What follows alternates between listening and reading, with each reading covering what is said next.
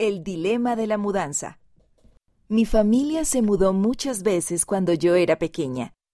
Adaptarse a nuevos lugares era difícil, pero cuando me encontraba en mi primer año de la escuela secundaria, me encantaba el lugar donde vivíamos.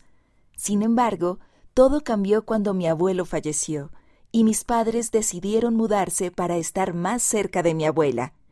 No quería ni pensar en mudarme otra vez. Me había costado mucho participar en la escuela y hacer amigos. Me llené de resentimiento y discutí con mis padres en cuanto a la mudanza, y ellos me animaron a orar al respecto.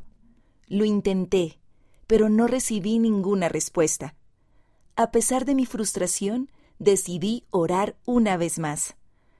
Antes de que pudiera comenzar, escuché una voz clara en la mente que me decía, Rachel, no recibes una respuesta porque no quieres recibirla.